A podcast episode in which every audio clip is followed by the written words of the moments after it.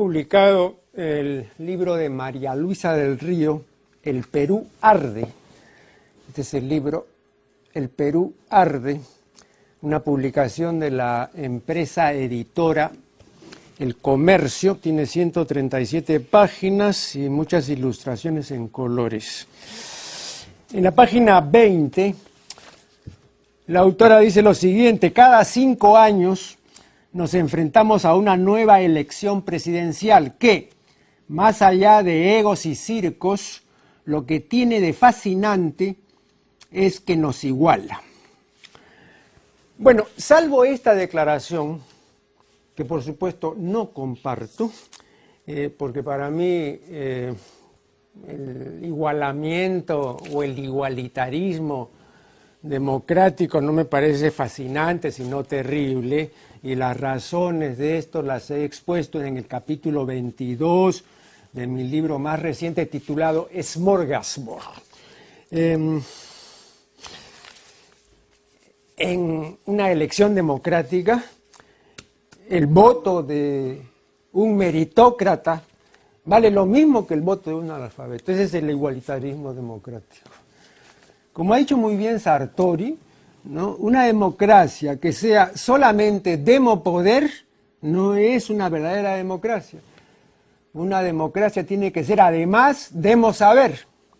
Porque una democracia en la cual solamente haya el ejercicio del poder, sin el conocimiento, sin la cultura, no es en ninguna parte una verdadera democracia. Bien, salvo esta y una que otra cosa más, de menor cuantía, ¿no? Em, este libro de María Luisa del Río eh, es enteramente recomendable y yo lo recomiendo sinceramente. Lo que sí me parece criticable es la edición. ¿no? Eh, para comenzar, el libro se deshoja eh, muy fácilmente porque no ha sido cosido. he conocido a dos o tres personas que habían comprado este libro. A ninguna de ellas se les deshojó el libro. ¿Saben por qué? Porque no lo habían leído. Pero yo, no bien lo compré, cuesta 15 soles, lo leí ese mismo día porque es un libro relativamente corto. Y antes de llegar a la mitad ya se había deshojado el libro. Vean ustedes, ya se había deshojado, ya todo se había salido. ¿no? ¿Y por qué? Porque no había sido, porque no ha sido cocido. Eh, Ahora hay libros que a pesar de no haber sido cocidos, no se deshojan o se, deshojan muy difícilmente. ¿Por qué? Porque les han puesto mayor cantidad de pegamento y un pegamento de mejor calidad y han usado no un papel como en este caso de 120 gramos, que es un papel muy pesado, eh, eh, sino el papel de 75 gramos, de 80 gramos. Eh,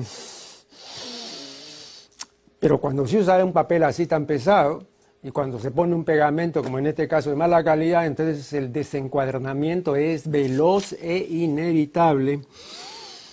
Em, hay además 17 títulos de, dos líneas, eh, cada uno, ¿no? 17 eh, títulos de otros tantos artículos. y en ningún caso se han colocado distribuido bien las palabras que componen esos títulos. Eh, esa colocación o distribución de voces en un título que tenga dos renglones o más obedece a reglas muy precisas que hay que conocer. Aquí se desconocen esas reglas y entonces sencillamente en, una línea se ponen todas las palabras que entren en esa línea y, en la siguiente todas las que entren y así, ¿no? Ese no es ningún criterio. Em, repito, hay reglas justas para esto y yo me he ocupado del asunto en un capítulo de mi libro Lexicografía, que está aquí, este es el libro Lexicografía, ¿no? en la página 649 eh, hay un texto ahí acerca de las títulas de las reglas concernientes a las titulaciones y a las subtitulaciones. Eh, por último, en este libro el Perú arde, hay líneas viudas en las páginas 38, 39, 48, 60, 78, 98, 109, 112, 116, 119 y 122. En total, 11 líneas viudas. Vean, una sola línea viuda afea completamente un texto. Imagínense ustedes 11 líneas viudas, ¿no? Bueno. Eh, ahora yo creo que la presencia de, líneas viudas ¿no? es reveladora de una incuria editorial que conviene urgentemente corregir. ¿eh? Eso es una negligencia indisculpable. Se ven a cada rato las líneas viudas en revistas de gran circulación y también en diarios de gran circulación, donde no tienen pues la más remota idea de lo que es la composición de un texto.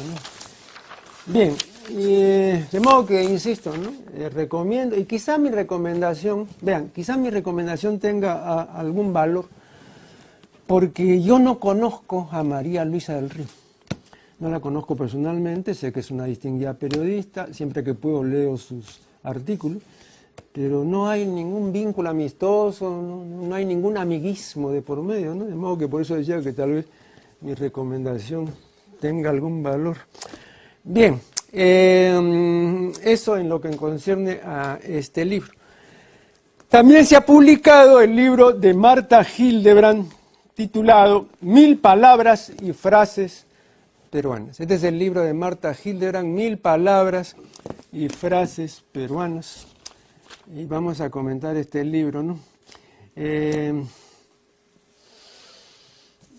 mm, este libro desde el título está mal, porque el título contraviene una prescripción académica, según la cual se escribirán con letras los números que se puedan expresar con una sola palabra.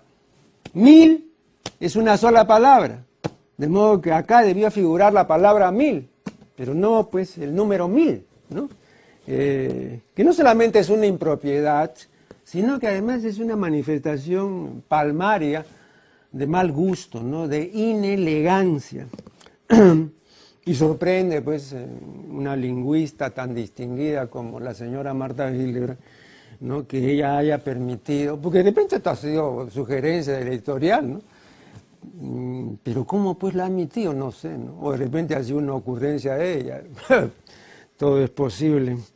Eh, bueno, eh, yo aquí, vean, tengo un ejemplo de lo contrario, absolutamente lo contrario. El príncipe de los cervantistas, don Francisco Rodríguez Marín, tiene un libro titulado 2.500 voces castizas y bien autorizadas que piden lugar en nuestro léxico. Y él ha puesto 2.500, ¿no? Con palabras. No, no se le ocurrió poner pues el número 2500, no. Y quiero que vean ustedes eh, el libro porque lo tengo aquí, ¿no? Acá está, 2500 voces, vean, 2500 voces. ¿No? 2.500 voces castizas y bien autorizadas que piden lugar en nuestro léxico. Francisco Rodríguez Marín, pues no solamente fue el príncipe de los Cervantistas, tiene una edición del Quijote notable, en 10 tomos, ¿no? Notable. No, no solamente pues, fue el príncipe de los Cervantistas, sino que una persona que tenía buen gusto, pues, una persona que tenía elegancia. Pues. Bien, eh, y era pues una hablista, evidentemente. ¿no? Ahora, eh, la página 91, la autora dice que la palabra cojudez significa minucia y tontería. Bueno, informo a la lingüista Hildebrand que la palabra cojudez no tiene dos significados, sino cinco. Me sorprende pues, que no haya puesto los otros, ¿no? Cualidad de cojudo, necedad y tontería, cosa insignificante, cosa de mala calidad y situación o asunto difícil y complicado, embarazoso, espinoso, ¿no? Y pendiente de resolución incierta, ¿no? Hay al respecto un texto muy interesante de Montesino, de Vladimiro Montesino, eh, que dice textualmente lo siguiente, si la cojudez es así, es mejor que hoy presente su renuncia al jurado y que se vaya, hermano. O sea, si la situación es así tan difícil, tan, tan complicada, hermano, que se largue, hermano. Eso dice Montesino, ¿sabes? pero usa la palabra cojudez para denotar eso. Entonces ese es un significado bien importante de cojudez, pero por supuesto el diccionario de la academia no lo recoge, ¿no? Porque la diccionario de la academia pues está en eso, sí, en la mismísima calle, pero sorprende pues que la lingüista Hilder también ignore pues ese significado, ¿no? Bien, acá me están indicando que debemos hacer la primera pausa y ya regresaremos.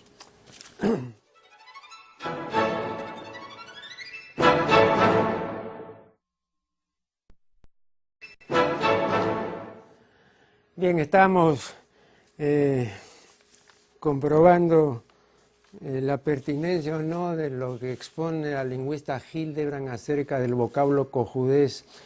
Em, la lingüista Hildebrand, por descuido o por desconocimiento, no menciona em, la variante cojudeza que rige en Loreto. El primero que me informó de esto fue Luis Ángel Pinasco. Y me dijo, Marco Aurelio, eso, fue cuando yo estaba en el canal 14, recuerda, en Cable Mágico Cultural. Me dijo, Marco Aurelio, en mi tierra no decimos cojudez, sino cojudeza. Efectivamente, eh, yo después he conversado con muchos loretanos y todos me han confirmado ¿no? que efectivamente pues, en, Loreto dicen cojudeza. Eh, lo curioso es que Vladimiro Montesinos, que no es de Loreto, dice también cojudeza. Pero así mismo dice cojudeza, o sea, dice las dos formas. Porque Montesinos es de Arequipa, ¿no? Y en Arequipa no se dice cojudeza, pero en Loreto sí. Eh, Juan Álvarez Vita, en su diccionario de peruanismos, registra la palabra cojudeza. Este es el diccionario de peruanismo de Juan Álvarez Vita, la segunda edición, Ahí está la palabra cojudeza. Eh, también Juan Álvarez Vita incluye en su diccionario los términos eh, cojudogenia y cojudógeno. Cojudógeno es el que genera cojudez, el que la favorece, ¿no? Y cojudogenia es el proceso en cuya virtud ¿no? se origina o comienzan a proliferar las cojudeces. Esos son términos de mi autoría, dicho pues. Bien, luego, eh, la lingüista Hilderan se ocupa de la locución adverbial cuando las papas queman, que es una locución que se refiere a diversas situaciones críticas, difíciles, ¿no? Eh, a, diversas cojudeces en la quinta acepción de, la palabra cojudez, ¿no? O sea, situación complicada, difícil. Em, y según Marta Hitleran, en esta expresión, en la expresión cuando las papas queman, dice, está viva la imagen de unas papas recién hervidas, calientísimas, que se pelan pasándolas de una mano a otra para no quemarse. Eso dice la lingüista Hildebrand en la página 110 de su libro. Bueno, vean, la lingüista Hildebrand nunca ha investigado debidamente el léxico obsceno. Y a causa de ello, confunde lastimosamente la papa comestible con la papa sexual. No tiene nada que ver la una con la otra. Y ha creído de que esta papa, de cuando las papas queman, es la papa comestible por eso se imagina pues que en la cocina cuando están recién hervidas, calientísimas, no uno se las pasa. Yo le dije oportunamente que eh, era una explicación eh, absolutamente inadmisible, porque también se pudo haber dicho eso mismo ¿no? de, los camotes y las yucas. ¿Y por qué no se dijo cuando las yucas queman o cuando los camotes queman? También cuando uno lleva los camotes y lo puede pasar de una mano después a la otra. No, no por favor. Esa es una explicación disparatada, completamente disparatada. Y llama la atención pues, de una persona que es tan versada como la lingüista Hilder. Eh, lo que pasa es que, claro, es fácil confundir una papa comestible, la papa comestible con la papa sexual, porque son homónimos. Pero son homónimos, o sea, palabras que se escriben igual, son homónimos de distinto origen, tienen étimos distintos. La papa comestible es bosquechua, la papa sexual viene, es una variante de papo, una de cuyas acepciones eh, eh, se refiere al órgano sexual femenino, a su parte externa, o sea, a la vulva. y este papo viene de papar, ¿no? Y papar viene del latín papare. Papar es comer cosas blandas que no requieren de masticación, como pureza y mazamorras, ¿no? Cuando, por eso se le dice a los infantes, ¿no? Que, coman la papa, ¿no? bueno, no la papa, no el tubérculo, sino que coman la papilla, las cosas blandas, ¿no? Que no requieren de masticación. Eh, el término papo es, es un término muy antiguo en castellano. Baste decir que ya figura en el cancionero de Baena, o sea, en una obra del siglo XV, ¿no? Es una obra de 1441, efectivamente. Y ahí está Papo, ¿no? Y hay unos, unos, versos de, Álvarez de Villasandino, ¿no? Eh, donde él concretamente menciona el Papo, ¿no? Eh, ahora, como la vagina se alimenta de esa leche amazamorrada eh, que se llama semen, entonces ella también, esta es mi propia explicación, ¿ah? entonces ella también como el infante papa, ¿no? Se pasa la vida papando, o sea, comiendo cosas blancas, amazamorradas, lechosas, seminales. Eh, de modo que no se dice pues papa por la semejanza con el tubérculo comestible, sino porque la vagina ingiere mazamorra seminal. Pero nada de esto sabía la lingüista Hitler. Eh, por otra parte, ella ha que el verbo quemar en la expresión cuando las papas queman se refiere pues a, una acción pues del fuego, a algo que digamos que quema la piel, etc. No, el verbo pronominal quemarse, que yo eh, lo vengo oyendo desde hace 60 años, se refiere a la contracción de enfermedades venéreas. Yo recuerdo muy bien que en el colegio nosotros decíamos, oye, no te vayas a quemar, ¿ah?".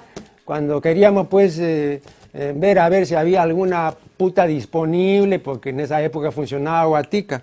Entonces decía, no, ni vayas, oye, te van a quemar, ¿ah?" O algunos de, lo habían quemado, le habían pegado una blenorragia, ¿no? Entonces decía, me quemaron, ¿no? Claro. Entonces, la quemada a la que se refiere cuando las papas queman es la contracción de enfermedades venéreas. Y entonces, la expresión cuando las papas queman, lo que significa es cuando la, eh, el órgano sexual femenino está enfermo, ¿no? Cuando la papa, pues, o sea, cuando el órgano sexual femenino está enfermo, entonces quema. O sea, transmite una enfermedad venérea. Esa es la expresión, ese es el significado de cuando las papas queman. Yo conversaba aquí a raíz de lo que dice la lingüista Gildrand con muchas personas que peinan ya canas como yo, y todas han estado de acuerdo conmigo y todas se han reído de la explicación de la cocina, que es la papa que pasa de una mano a otra. No, y todo, han dicho pues que ese es un disparate, ¿no? Y sabían todos, ¿no? De esto de que, oye, no te vayas a quemar, ¿ah? o si no, oye, ya me quemaron. ¿No? O sea, ya me transmitieron pues una blenorragia, una, una enfermedad sexual, ¿no? Eso es quemarse, ¿no? Y esa acepción figura en el diccionario de Juan Álvarez Vita. Pero de eso no sabía nada la lingüista Hildebrand. Y entonces me viene con aquello de que el tubérculo que la cocina uno se la pasa de una... No. ¡Qué barbaridad! Bueno, eh, luego en la página 45, Marta Hildebrand, hablando del blue jean, dice que la forma original inglesa es blue jean, así, sin S, falso. La forma original inglesa es con S porque no es pantalón azul, sino pantalones azules. Y si no me cree, que consulte pues el diccionario Webster, que es un diccionario muy autorizado la lengua inglesa, o que consulte el diccionario de Oxford, que todavía es más autorizado. Y va a ver que la forma original dice blue jeans, con S.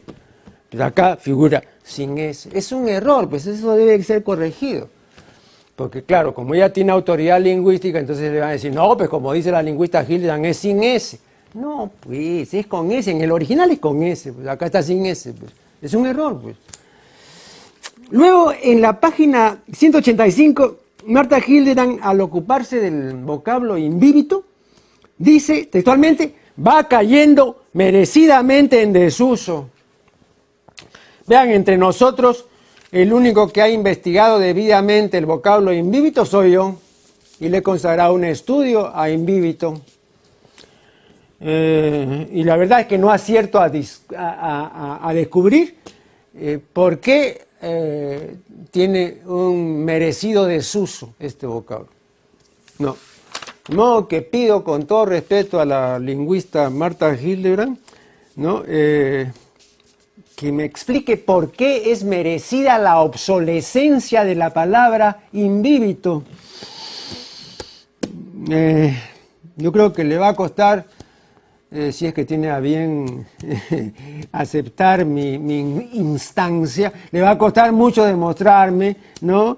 Eh, que es merecida la obsolescencia de invíbitos. ¿no? No, no, no, no, veo por qué es merecida la obsolescencia de invíbitos, no. Y le va, repito, a costar mucho demostrar eso. Uno no puede hablar por hablar, pues no, si uno dice es merecida que haya eh, que se haya convertido en término obsoleto bueno, hay que demostrar por qué es merecido, pues, pero no decir nomás. ¿Y por qué merecía la obsolescencia de Invíbito? No sé. luego, en la página 215, Marta Hilderan se ocupa del término meritocracia. Le informo que en inglés la primera documentación de meritocracia es de 1958, año en que se publicó el libro de Michael Young titulado The Rise of Meritocracy. Voy a mostrar inmediatamente el libro, es este libro, The Rise of Meritocracy. La aparición o el surgimiento de la meritocracia. Hay traducción eh, castellana de este título y la traducción del título es una barbaridad. Han puesto el triunfo de la meritocracia. Vean, el triunfo de la meritocracia. Rise no es triunfo, sino aparición, surgimiento. Bien, eh, o sea que también en inglés es un término que tiene apenas 50 años. Y en español la primera documentación es de 1964. ¿no? Eh, bueno, esto es simplemente para información de la lingüista Hildebrand. Eh, después se ocupa de la Ah, pero me están indicando que debemos hacer acá una nueva pausa, entonces ya regresaremos.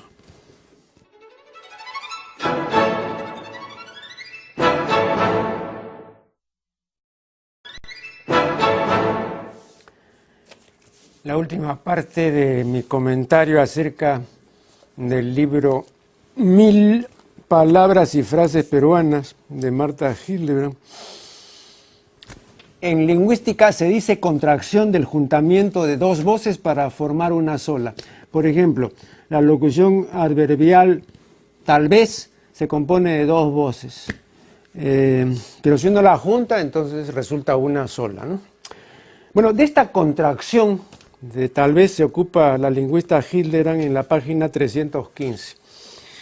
Ahora, tengo la impresión, leyendo la nota lexicográfica correspondiente, que ella supone que la contracción tal vez tiene unos 40 o quizá 50 años. No, es mucho más antigua. Tanto es así que ya se puede ver en la poesía de César Vallejo. Por ejemplo, en Heraldos hay ejemplos. Y asimismo en una obra posterior, Trilce. Heraldo C de 1918. Esto supone que por lo menos esto ya en la primera década del siglo XX ya regía mm, nostalgias imperiales hay un ejemplo. En el pan nuestro hay otro ejemplo. En los dados eternos, todas estas son composiciones de heraldos, hay otro ejemplo. Y en el poema decimoquinto de Trilce hay otro ejemplo. Y hay otros ejemplos más. ¿eh? Pero eh, Vallejo siempre contraía estas dos voces de tal vez y las hacía una sola. Siempre, vean ustedes en la poesía Vallejo, cada vez que usa la expresión tal vez, eh, usa esta forma contracta. bien, hay muchas cosas más eh, acerca de este libro de Marta Giller, pero creo que con lo dicho basta. Y creo que basta porque es una demostración de que no hay que creerse pues la última chupada del mango, ¿no? Entonces, eh, la lingüista Hildebrand ha creído durante muchos años que ella pues es lo máximo en materia lingüística, y que ella después es el non plus ultra. O sea, no el plus ultra, no, no, sino el non plus ultra, ¿no? Bien, eso no es cierto, pues, no es cierto. ¿no? Y yo he hecho algunas observaciones, ¿no? Que son demostrativas de que no es cierto. Lo que sí preocupa es que es impermeable a la crítica, porque muchas de estas críticas ya se las había formulado antes. Y veo pues que no ha tomado nota de ninguna de mis atingencias ni de mis observaciones y ha reiterado los errores, ha reiterado los errores, ¿no? Y el más llamativo, insisto, es eso de cuando las papas queman. Ah, no, ahí hay una confusión así impresionante de la papa comestible con la papa sexual.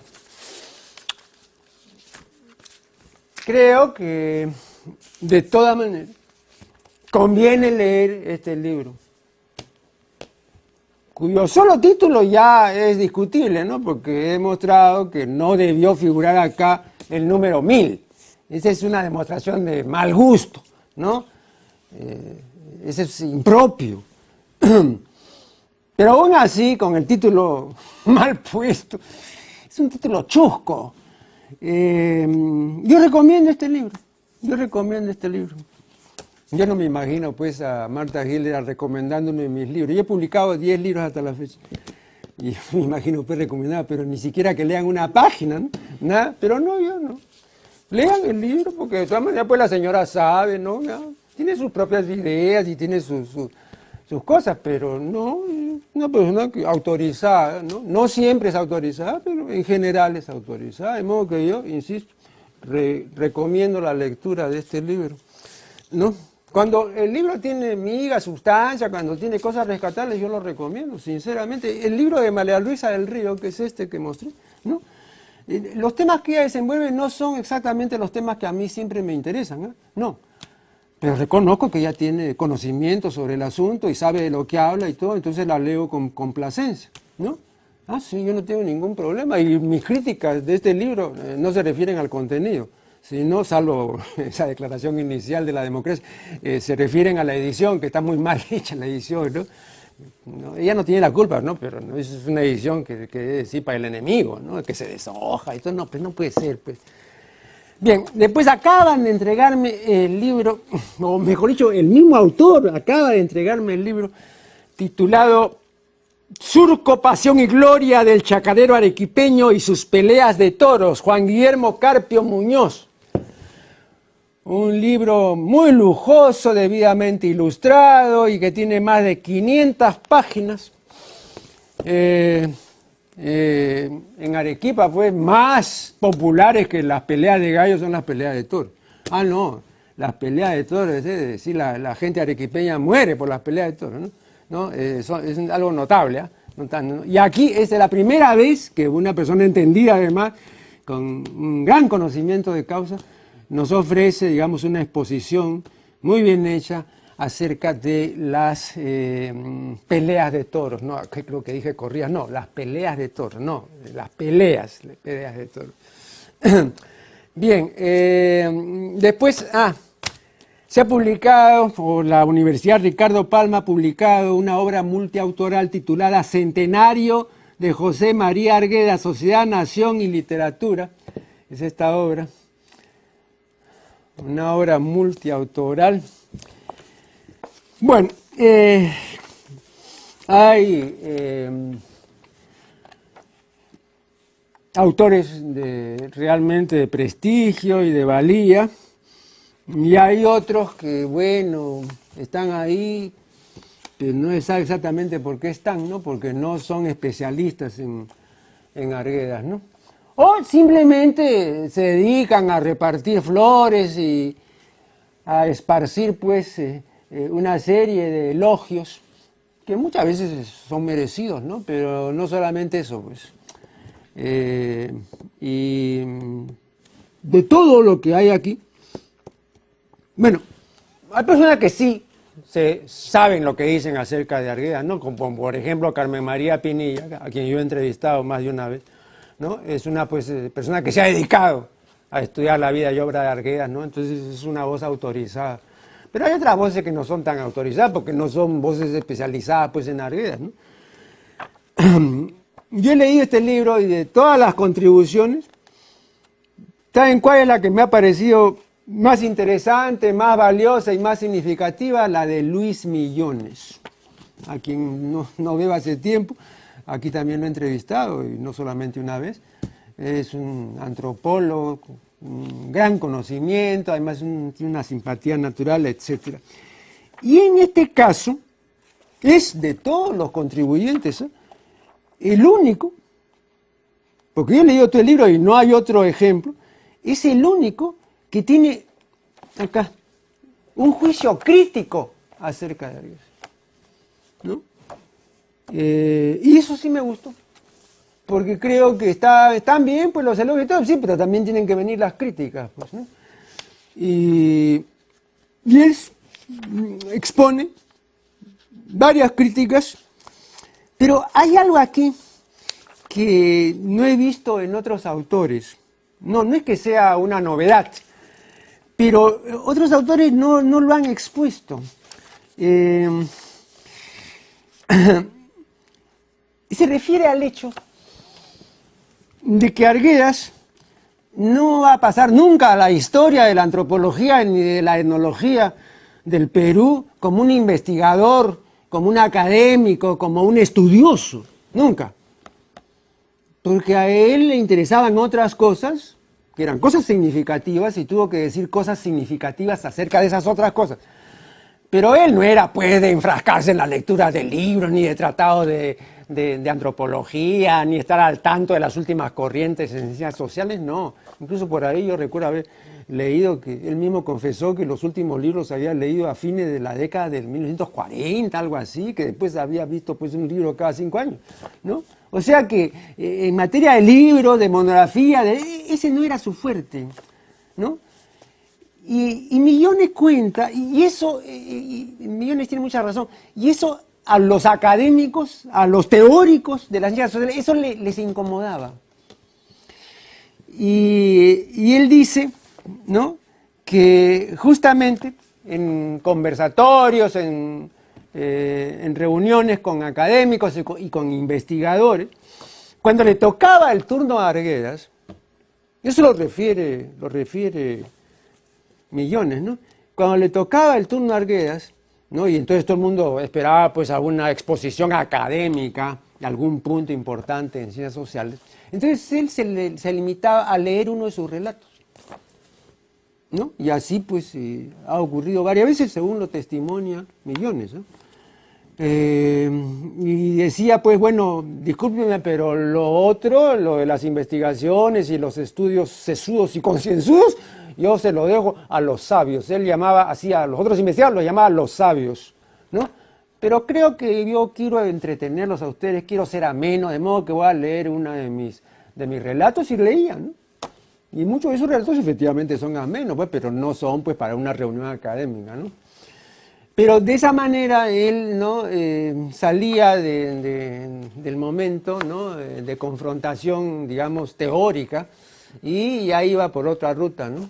Pero el primero que menciona eso es eh, eh, Luis Millones y yo sinceramente recomiendo esta contribución de Luis Millones. También me parece interesante, aunque corta, la contribución de Max Hernández, ¿no? Eh, Y, Max Hernández cuenta que en una ocasión el poeta César Calvo le dijo que en un cumpleaños de Arguedas eh, eh, le dijo Calvo a Arguedas, ¿qué cosa es lo que quisieras recibir o, qué deseo quisieras que se cumpla hoy, el día de tu cumpleaños? ¿No? Eh, y entonces Arguedas dijo enfático, que no vengan los españoles. Ah, esa es una anécdota linda. Así, ¿ah? Que no vengan los españoles. O sea, la imagen del invasor, nada de conquistador, no, se metieron, que no vuelvan.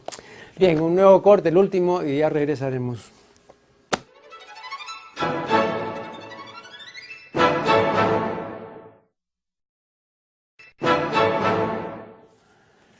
Algunos televidentes me han pedido, por favor, que me vuelva a ocupar del carácter real o presunto de seres vivos que pueden tener los virus. Porque me oyeron decir en alguno de mis programas que eso es tema de discusión. Y que a ellos les sorprende mucho que sea tema de discusión porque ellos, los televidentes, han creído siempre como el 95% de la población que los virus son seres vivos. El otro día en un programa de esto para el hogar, ¿no? de consejos para el hogar y todo, un médico que estaba siendo entrevistado decía, ¿no? Este, hay que tener mucho cuidado con, con, las heridas y con los cortes y todo, ¿no? Porque ahí en cualquier momento se puede meter un virus. Entonces, esa es la creencia, pues, ¿no? de que el virus es un agente que tiene pues, eh, su propia vitalidad y su propia movilidad. Y entonces, si tienes por ahí pues, una heridita, bueno, por ahí se te mete pues, el virus. ¿no? Eh, lamento decirles pues, que no es así. Y que yo hasta 1963, yo también creía como la mayor parte de la gente, que los virus son, son seres vivos. ¿no? Yo, estaba seguro. Sobre todo porque en esa época se hablaba mucho del virus del resfriado, ¿no? que venía cuando viene el invierno, se decía, ¿no? Y entonces cuando no está el invierno, entonces ¿a dónde está el virus? Bueno, y si así no viene, cuidado, cuídate, abrígate, ¿no? O, toma pues este emoliente bien caliente, de, las recetas pues de la abuela. Em, pero nadie iba a dudar pues de que eran seres vivos. Eh, pero ese, ese año, 1963, leí un libro de un biólogo francés, Jules Carle, titulado Los orígenes de la vida.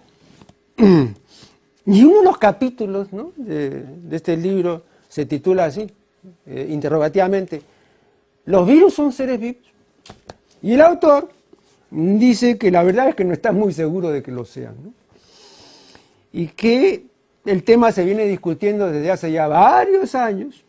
Sobre todo se comenzó a discutir más desde el descubrimiento o la aparición del eh, microscopio electrónico, ¿no? Porque en el microscopio óptico no se podían ver los virus. Pero con el microscopio de 100.000 aumentos ya se pudieron ver, pero eso es algo pues, que tiene 60 años o algo así, ¿no? Pero antes no. Yo recuerdo en la década de 1950, por ejemplo, la revista Life, que tenía una difusión mundial y era una revista muy bien presentada, con lindas fotografías en color, eh, dedicó varios números a los virus, porque por primera vez se podían ver los virus, etcétera, ¿no? Y entonces también en esa época también nosotros todavía creíamos que efectivamente existían, pues, ¿no? Como seres vivos.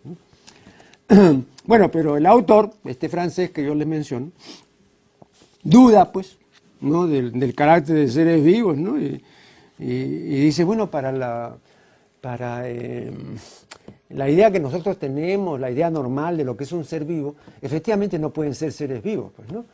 Porque el virus no se mueve, no respira, no tiene metabolismo, nada, pues entonces ¿cómo va a ser un ser vivo? Y llega a la conclusión, que también es terrible, ¿ah? porque sería en todo caso pues, una forma rarísima de vida, llega a la conclusión de que no son seres vivos propiamente dichos, sino una forma intermedia de vida que está entre la vida propiamente dicha y la materia inerte. Ahora, ¿qué tipo de vida es esa? Muy rara porque varias clases de virus, por ejemplo, ¿no? Eh, el virus de la poliomielitis y el virus que detiene el crecimiento del tomate son cristalizables. Y la cristalización es algo absolutamente contrario a la vida. Lo que significa, pues, tener todas las moléculas iguales. Y eso es incompatible con la vida.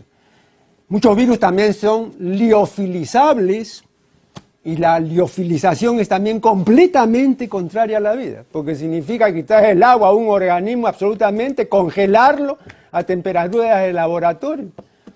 Ustedes han visto, por ejemplo, algunas vitaminas que vienen liofilizadas, o sea, viene así un pomito con un polvo, ¿no? Bueno, y entonces viene un inyectable que se mm, combina con ese polvo y se pone la inyección, ¿no? Entonces, ese, ese polvito es, el resultado de la liofilización. Bueno, imagínense a qué ser vivo lo van a leofilizar, pues poniéndolo a temperaturas, digamos, de congelación y reduciéndolo a polvo sin ningún agua. ¿Qué ser vivo puede vivir pues así, cero, no? Pero el virus sí. Entonces, claro, si el virus es liofilizable, si el virus es cristalizable, no hay ningún ser vivo pues, que sea liofilizable ni cristalizable, ¿no? Entonces, ¿qué tipo de vida es esa? Eh, el asunto se siguió discutiendo y algunos sostenían que, una cosa es el virus, virus, virus, y otra cosa es cuando hay una célula viva que lo alberga, que lo acoge, porque el virus mm, solo no puede hacer absolutamente nada. Tiene que eh, ser acogido por una célula que hace lo que él no puede y que cumple las instrucciones que él trae. ¿Me entienden? Pero solo no puede hacer nada. Y se siguió discutiendo hasta los años 70, y en los años 70 se dijo, vean, hay una manera de descomplicar esto, ¿no? ¿Por qué? Porque hasta ahora nosotros hemos estado distinguiendo dos o tres clases de vida. ¿Y por qué todas tienen que ser dos o tres clases de vida? No. Y se pusieron de acuerdo los científicos, los biólogos más eh, autorizados y de renombre, y entonces dijeron, vean, no hay una, dos ni tres clases de vida, hay diez clases de vida. Dos de esas clases de vida son virales. La primera es la vida inteligente y la última es la vida molecular. La penúltima es la vida de los virus eh, complejos y la antepenúltima son los virus simples. Entonces, si hay diez clases de vida, entonces lógicamente hay diez clases de muerte. La gente cree que no hay una sola clase de muerte. No, por favor, pues eso, ya no es así. No, ahora hay, si hay 10 clases de vida, son 10 clases de muerte. Pues, ¿no? Claro. Entonces se llegó a eso. Pero no por eso se admitió que, perdón, no todos los biólogos admitieron que aún así, distinguiendo 10 clases de vida, una de esas clases o dos de esas clases fueran clases virales. ¿no? Eh, yo aquí entrevisté eh, hace un año y medio o algo así al profesor eh, español Jesús Mosterín, que es un destacado científico y filósofo. Y recuerdo perfectamente que eh, le pregunté, profesor Mosterín, ¿los virus son seres vivos, sí o no? Y me dijo, no. ¿Por qué le dije? Porque no pueden autorreproducirse. Y ahora en la biología moderna, todos los biólogos de mayor fuste y renombre dicen que un ser que no puede autorreproducirse no es un ser vivo. ¿Y entonces qué cosa es el virus? Ah, me dijo, es un conjunto unitario de instrucciones que se efectivizan mediante procesamiento celular. O sea, una vez que esas instrucciones... Es como el, em, en el caso del virus informático, perdón, o, en el caso, digamos, de la informática, con un programa, ¿no es cierto? El programa solo no, no, sirve para nada. Pero si usted lo mete en la célula, en este caso en la computadora, entonces sí le sirve, pues, ¿no? Igual, pues, ¿no? Entonces el virus como conjunto unitario de instrucciones no, hace nada. Pero si hay una célula que lo acoja, una anfitriona, entonces sí hace muchas cosas, muchas cosas malas, pues no, lógico. Y dice lo mismo. Por eso estuvo muy bien poner eso de virus informático, porque es exactamente lo mismo con el caso de, de, los animales y del ser humano, ¿no? y de las plantas, ¿no? que son atacadas también pues, por, por programas unitarios de instrucciones que van a ser cumplidas vía procesamiento celular. Eso me parece bien importante. Eh, ahora, eh, esta es una verdad que no ha sido difundida y que nunca va a ser difundida. Todas las grandes verdades gozan del privilegio de la impopularidad. Eso lo han dicho varios, entre ellos Nietzsche con su perspicacia habitual y después lo ha, repetido eh, el ensayista argentino José Ingenieros. Yo lo recuerdo perfectamente su libro acerca de Italia. Dice eso, las verdades son impopulares, dice. Entonces, claro, a la industria farmacéutica no le va a convenir jamás, por ejemplo, no decir, vean, ¿y quién les ha dicho que son seres vivos los virus? No, no, tienen que decirle, pues no, cuidado, cuídate, no, una heridita por ahí se va a meter, ¿ah? ¿no? Claro, entonces nunca se va a divulgar esto. Bueno, en un programa como este, donde hay el libre opinión, eh, uno puede expresarse, ¿no? Con fundamento, por supuesto, porque no va a decir uno tonterías, ¿no? Pero eh, no, esa es una de esas verdades que no, le conviene conocer o divulgar al sistema. No le conviene. Yo sí, esta discusión, ¿saben cuántos años tiene esta discusión sobre el carácter de seres vivos que pueden tener o no los virus? Tiene alrededor de 80 años. Ahora díganme ustedes, ¿ustedes se han enterado en 80 años de que existía esa discusión? Y que todavía ahora, todavía algunos científicos siguen discutiendo, ¿eh? porque no crean que todos los científicos admiten que los virus no son seres vivos. No, algunos mm, sostienen que sí son. Bueno, o sea, el debate continúa, pero el gran público ignora absolutamente el debate. Entonces, bueno, eh, el asunto es así, es un, los virus son un conjunto unitario de instrucciones que van a ser efectivizadas mediante procesamiento celular, pero no son, censo estricto, seres vivos me indican que el tiempo se ha vencido, de modo que solo me resta despedirme hasta el programa siguiente.